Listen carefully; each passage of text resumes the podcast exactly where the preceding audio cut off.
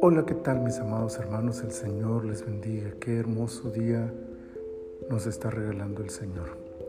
Hoy es el día jueves 29 de abril del año 2021. Estamos en la temporada 3, el episodio 12 de nuestro devocional En su reposo.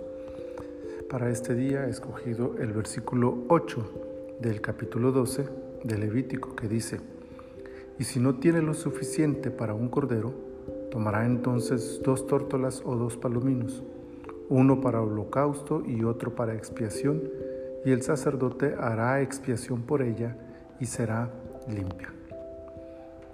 Más allá de las diferencias entre la cuarentena por nacimiento de hijo o de hija, el espíritu atrás de este capítulo es la protección de la mujer y del recién nacido. Los cuidados posparto se hacen fundamentales en todo tiempo. En el desierto y en las condiciones de salubridad de la época de Moisés, esto sería una necesidad muy visible. Pero la parte central del mensaje no está en la cuarentena, sino en la forma de salir de ella. La purificación de la mujer por medio del sacrificio ritual incluye dos tipos de ofrendas que debían presentarse. El holocausto, que representa la adoración a Dios, y la expiación, que purificaba ritualmente a la mujer para reincorporarse a la vida pública. La gratitud a Dios por haber llevado a buen término su embarazo es motivo más que suficiente para el primer sacrificio. Adorar a Dios por la maravilla de la vida es un momento de intimidad con Él, de gratitud y devoción. Hoy sigue siendo motivo de alegría y fiesta el nacimiento de un nuevo ser y por lo tanto es resultado natural del corazón agradecido externar adoración al dador de la vida por este regalo maravilloso.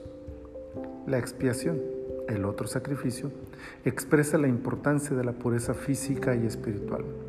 Está directamente relacionada con el cuidado de Dios del cuerpo de la mujer después del parto y las atenciones que el recién nacido necesitaba durante esos primeros días.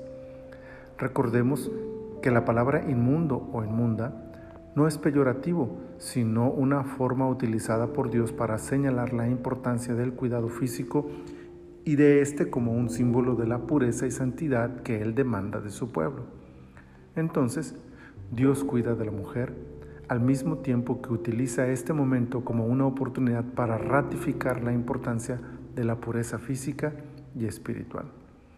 Qué grande es nuestro Dios, que nos enseña a cuidarnos tanto en la pureza física como espiritual.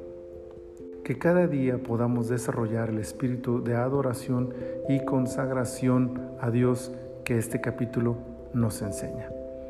Padre, muchas gracias porque este capítulo, Señor, puede dejarnos grandes lecciones cuando nosotros somos capaces de mirarlo con atención y con cuidado.